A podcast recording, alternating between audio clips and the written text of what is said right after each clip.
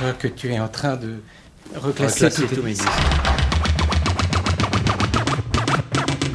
Tu les classes par ordre chronologique Non, Pas alphabétique en tout cas. non plus. Dans quel ordre? Autobiographie.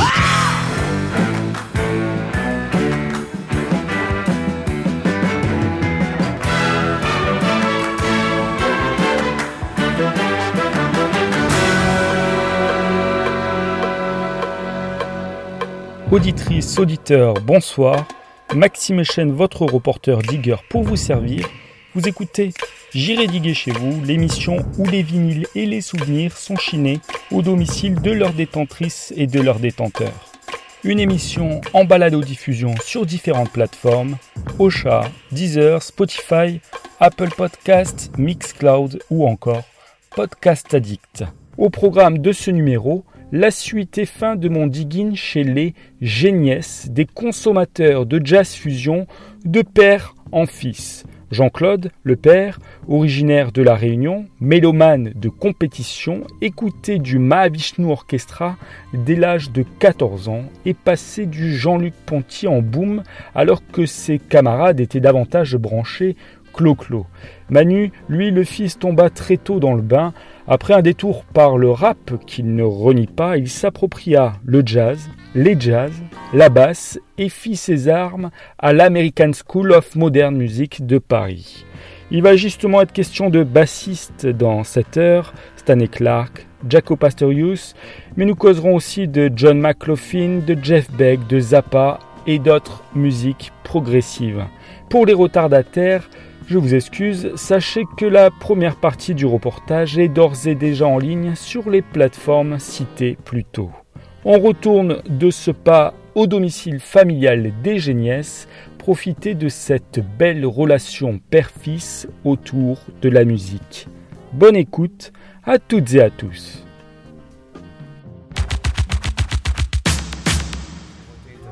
Bah, Jean-Claude, si vous le voulez bien, je vais quand même me coter ce morceau. Bon, on a écouté, pour- parce qu'on avait dit qu'on écouterait Jaco, Ah oui, oui, après, ouais, bien sûr. pour comparer. Alors, Après, non mais la- c'était après la ce découverte, morceau de Stanley était vraiment. euh, été- la découverte, ça a été, euh, Grand classique, hein, grand classique. Et on le disait, ouais, il y a un truc, euh, une structure un peu disco, mais Ouais. On sent qu'il y a des icos euh, jazz. Ouais, on sent, on sent que c'est des musiciens de jazz, surtout dans, dans, le, dans le système de dynamique. hein. on sent que les airs tombés, les débuts de solo. On sent que c'est des mecs qui s'écoutent beaucoup et, euh, et qui ont justement l'expérience du jazz et des solos pour justement pouvoir euh, s'accompagner quoi, tous, tous ensemble. Quoi. Après, voilà. On était influencé au départ. La première fois qu'on a écouté Jaco, c'était avec Weather Report. Et là, on s'était dit, qu'est-ce que c'est que ce truc? Comme Stanley, quoi. Euh, bah, mon- moins bizarre, enfin plus bizarre que ça n'est Clark parce que la mise en fla- la- enfin le climat de, de Weather Report au niveau musique, c'était pas quand même quelque chose de que, que tu sais quel morceau très accessible. Tu mets quel morceau? Bah, au départ, il y a les percussions sur la Le première problème, phase euh, c'est très bizarre. Là, t'as envie de tous les mettre les morceaux quoi. Bah euh, ouais, que- alors il y a ça. euh, entre- ah bah ça c'est ouais. Hein, euh, classique, hein. Première fois qu'on écoutait ça, on s'est dit, on va décortiquer pour savoir ce qui se passe dedans. euh, Parce que la basse est en place, après les synthés et tout ça, c'était assez fou. On a, on a mis du temps, hein, on a mis du temps à analyser le, le, le phénomène. Weather Report. Je crois que c'est Eddie Weather l'album, c'est 76. 77. hein. ouais. 77, hein, c'est. Donc un an après celui de Stanley, quoi. Jean-Claude avait 14 ans. 14 heures.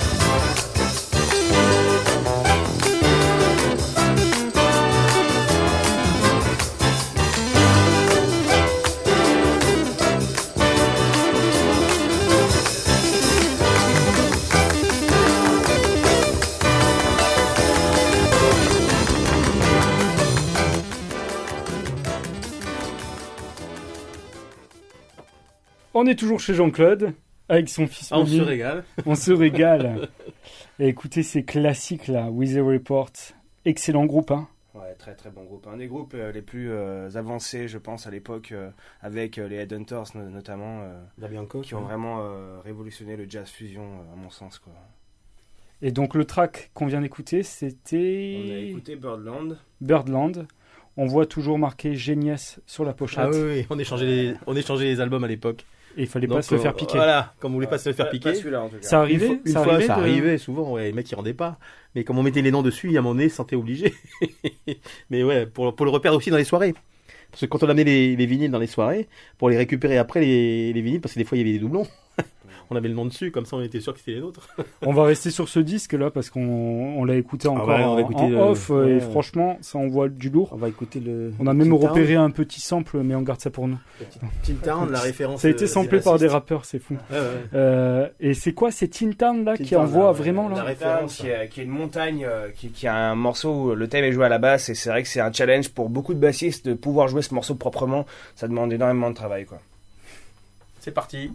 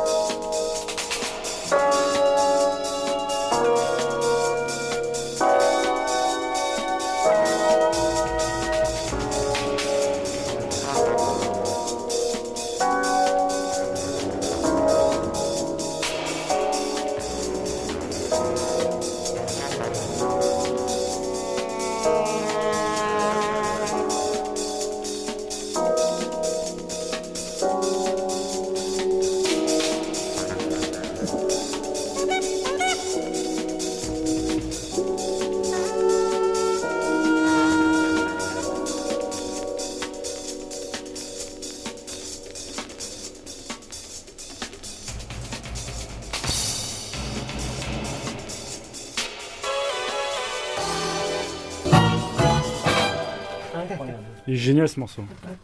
Akuna, un certain Akuna donc à la batterie.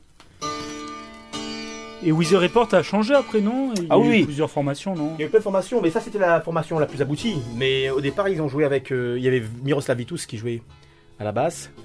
Euh, après, il y a eu un bassiste en- américain là. Comment il s'appelle celui-là?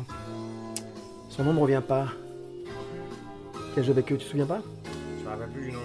Mais bon, de toute façon. euh, Il y a eu trois bassistes dans. Ah ouais, ouais, Il y a eu la formation, il y a eu un, bass- un autre bassiste qui a joué avec eux, Alfonso Johnson. Alfonso Johnson, oui. qui a joué sur la deuxième formation après euh, Miroslav Vitus et après Pastorius est arrivé. Pastorius, évidemment, c'était un batteur de formation qui apparemment a eu un accident et qui a eu problème au Il y a niveau eu du un problème au bras. bras, ouais, c'est ça.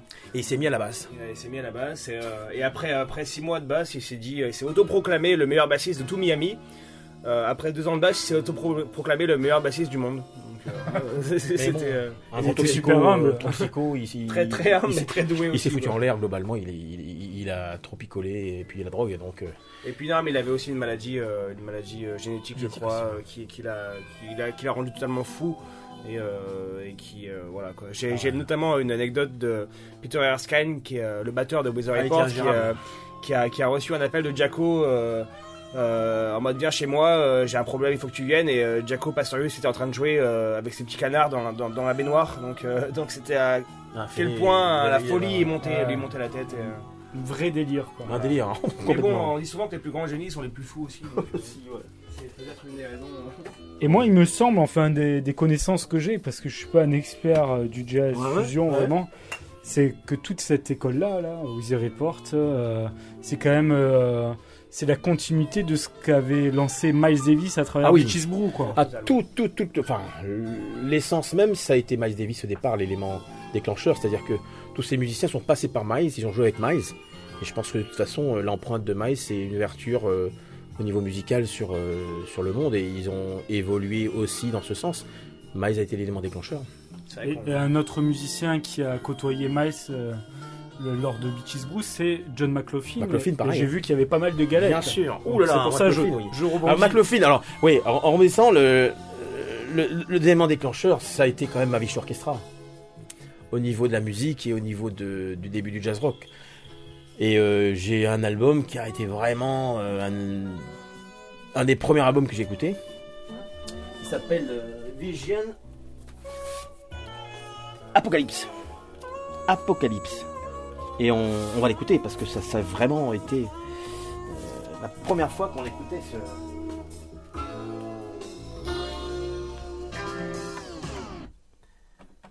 Alors, là, pareil, comme Weather Report, la surprise au départ, c'est qu'on s'est demandé ce que c'était. Et ce que ça représentait. Parce qu'on est là sur une autre planète. Encore une autre. Ah, une autre planète. Alors, le début, euh, ça paraît de la musique. Alors, la particularité de cet album, c'est qu'il a joué avec un, un orchestre symphonique, le London Symphony Orchestra. Et euh, donc, il y a une partie euh, de- d'orchestration classique avec le Mavish Orchestra. Donc, c'est c'est le fameux groupe de John McLaughlin dans les années. Dans les années. ça remonte encore plus vieux que ça, ça des. on a- 74. 74, hein. C'est un achat d'époque, ça ou Un achat d'époque. C'est un des premiers albums, entre guillemets, après avec euh, School Days de Stanley Clark.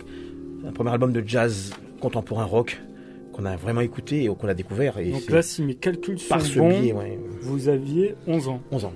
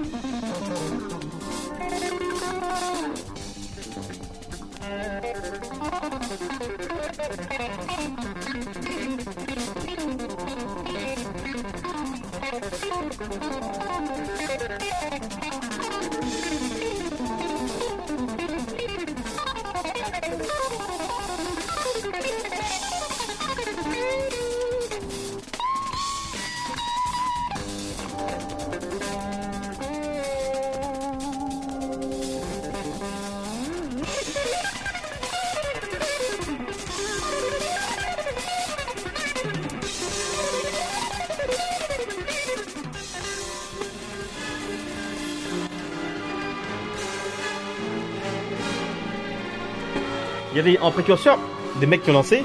T'avais Miles Davis sur le jazz, mais Frank Zappa aussi, il a lancé plein de mecs, hein. plein de musiciens. hein. Il y a beaucoup de mecs qui passaient par lui, mais Ponty passait par, par Zappa lui. Et donc ils se sont retrouvés sur ces mêmes. Ah oui, euh, oui, oui, mais Ces albums Frank Zappa, qui, a- qui était un gros, grand producteur, grand compositeur, parce qu'il a une, vraiment une musique, un rock euh, décadent, barré, quoi. Il a lancé aussi pas mal de musiciens euh, sur, euh, dans, dans le jazz, dans le rock, dans le- sur la scène rock aussi, hein, mais il y a beaucoup de musiciens qui ont Et Ponty passait par Frank Zappa, hein. On va peut-être la côté celle-là. Ouais. Alors après, on repart vers une base, euh, tu vois, un peu plus. Oh, mais on va bifurquer, non sur Ouais. notre, euh, Alors, euh, je vais vous Parce que là, on écouter. est en mode musique progressive, quoi. Alors, Ils sont pas faciles d'accès, forcément. Pas hein. facile. Alors, je vais vous faire écouter euh, voilà, un groupe de progressifs que j'ai beaucoup écouté à l'époque, qui m'a vraiment beaucoup influencé. Ça s'appelle ça s'appelle Emerson Lake and Palmer. Et là, ça date, on est, on est, on est dans une ère à- des années 70, là. 70, euh, 70, euh, que je dis pas de bêtises. Ah ouais, on est, dans les années 73, je pense. Faut ouvrir le disque. Alors, euh, on verra peut-être je vais- euh, sur le je- rang central. Ouais, je vais, je prendre vraiment Tar- euh, Tarkus. C'est vraiment la, c'est vraiment le morceau le plus évolué pour une, une- une idée de cette musique. A B C D. Alors il faut pas se tromper, c'est un triple album. Alors je vais prendre Tarkus par contre parce que c'est quand même A B A B A B A B A B E F. Ben voilà, on a changé tout. Voilà. Alors A B Tarkus, c'est vraiment la référence de la musique progressive de l'époque. Il dit pas sur celui-là. C'est pas sur la C? Je pense que c'est la Tarkus, il est là. C'est ça. C'est ça. Alors là, c'est euh, C'est la première partie. Parce que c'est vrai que c'est une plage qui dure euh, 20 minutes, mais c'est pour donner une idée de ce que ça représentait la musique progressive au départ quand on commencé à écouter. Avec les synthés, c'est un, euh, c'est un trio. Écoutez ça.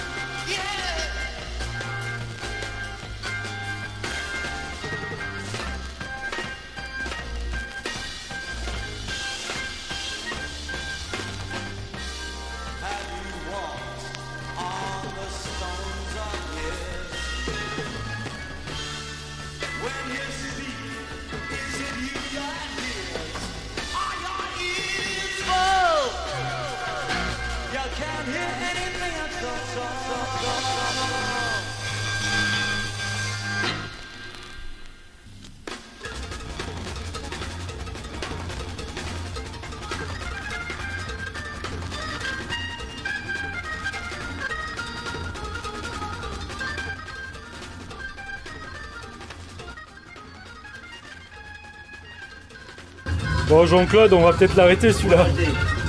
On va, on va l'arrêter, hein. Parce que euh, C'est vraiment Non, un c'est, truc de dingue.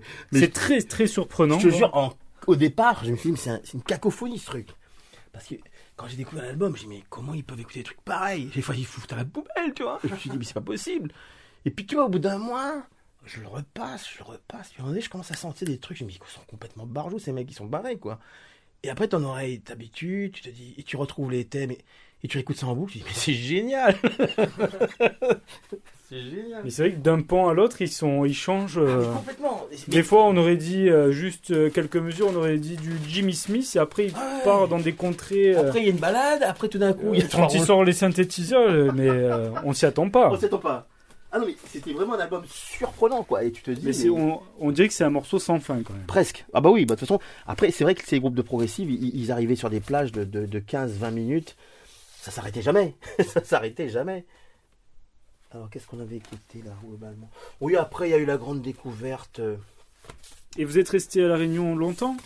Euh, ah, ouf, ah, on a quitté La Réunion, on avait une trentaine d'années. Et vous avez continué à acheter des disques après euh, en métropole? Non, non, moins. Moins. Après, j'ai acheté quelques disques à l'étranger quand j'avais l'occasion.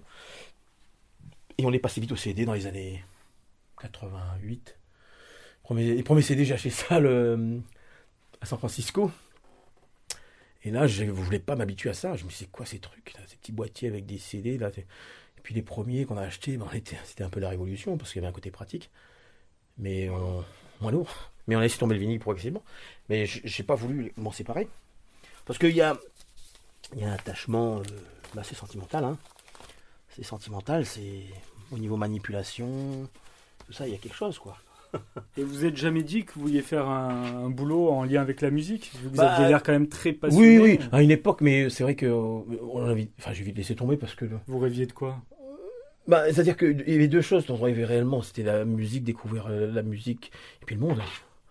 Le monde, donc euh, j'ai eu l'occasion de, de voyager énormément, donc ça m'a passé un petit peu ce côté-là. Et mais en dehors de ça, je, je ne, je me dis qu'à la retraite, je vais peut-être probablement me diriger vers une activité euh, proche de la musique, probablement. C'est plus fort que. Vous aviez rêvé d'être musicien ou d'être. Bah, euh, oui, c'est-à-dire que à l'adolescence, on a tous, entre guillemets, euh, on- tous les gens qui, qui adoraient la musique, on rêvait d'être musicien, on rêvait d'intégrer un groupe, d'être- de partir en tournée, de découvrir le monde à travers la musique, hein, c'était le rêve. Donc j'ai eu l'occasion de voyager après par, par l'intermédiaire de mon, mon boulot, mais Stewart, ouais, c'est ça, ouais. mais c'est vrai que quelque part, euh, en même temps, c'était une façon aussi de découvrir le monde. La musique, c'était euh, voilà, c'est d'autres cultures et surtout les d'autres environnements musicaux. On avait envie de découvrir plein de choses. Alors, qu'est-ce qui m'a influencé réellement? Ah oui, ça a été aussi la découverte en jazz rock.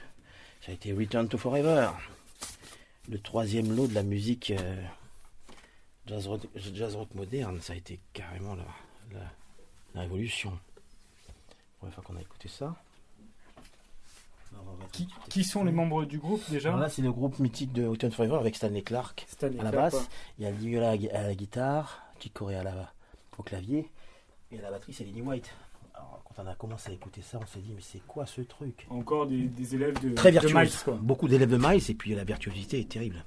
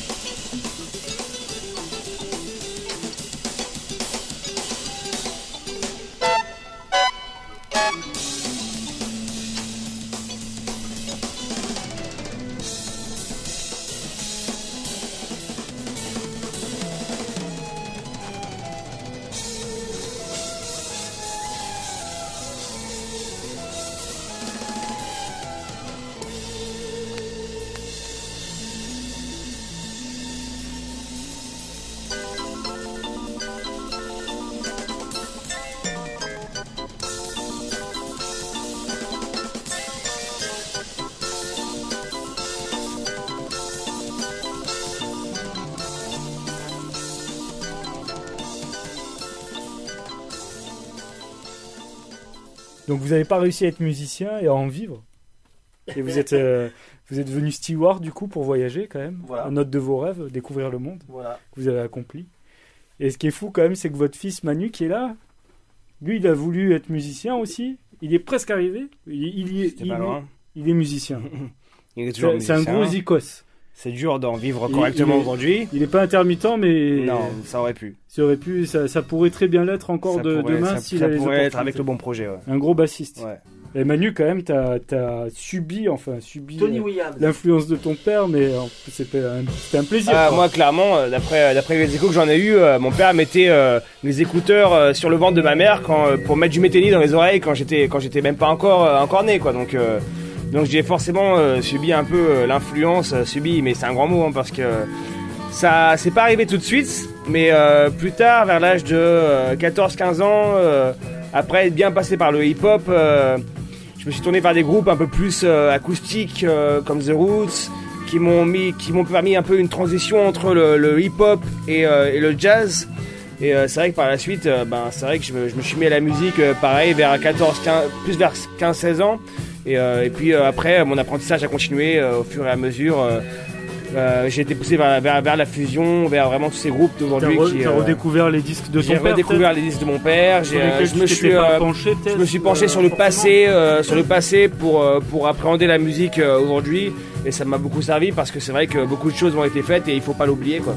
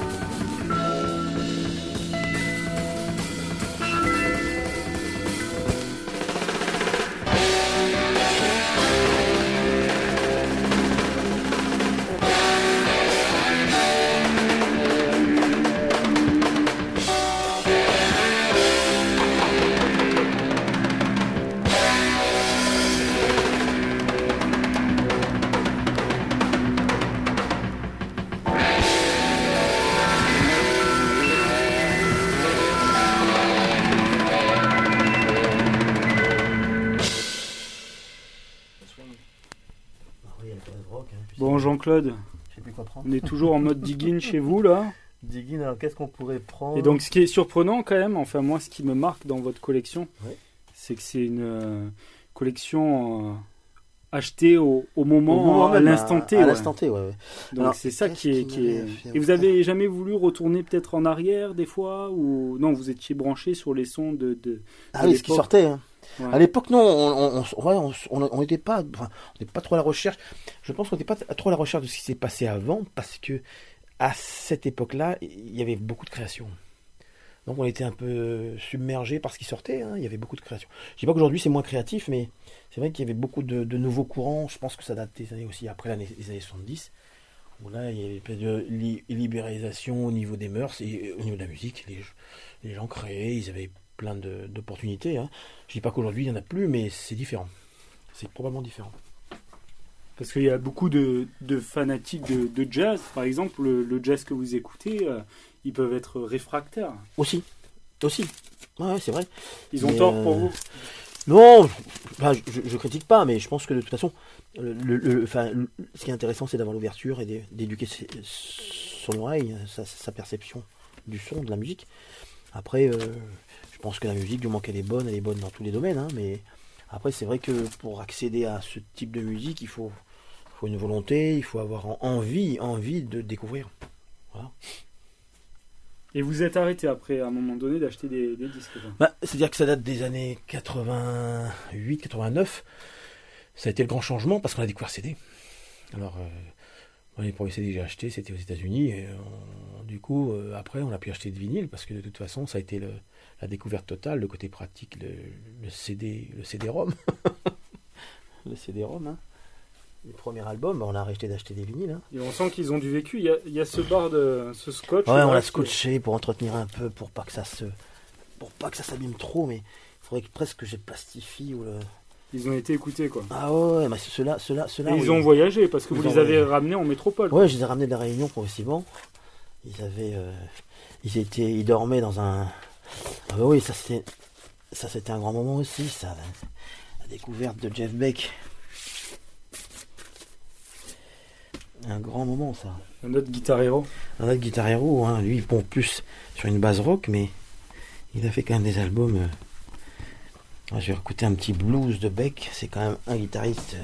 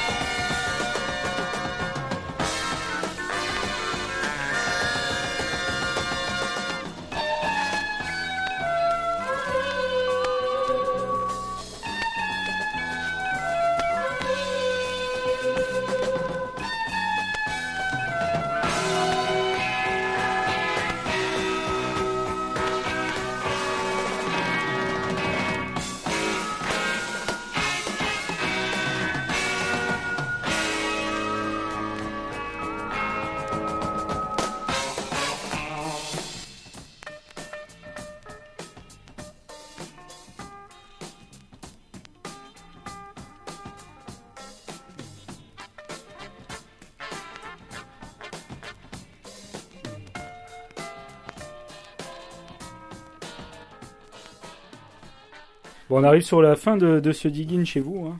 Alors on va mettre un petit Johnny Mitchell, ouais, c'est vraiment. C'est vraiment un album euh, qu'on a beaucoup écouté et. C'est très doux.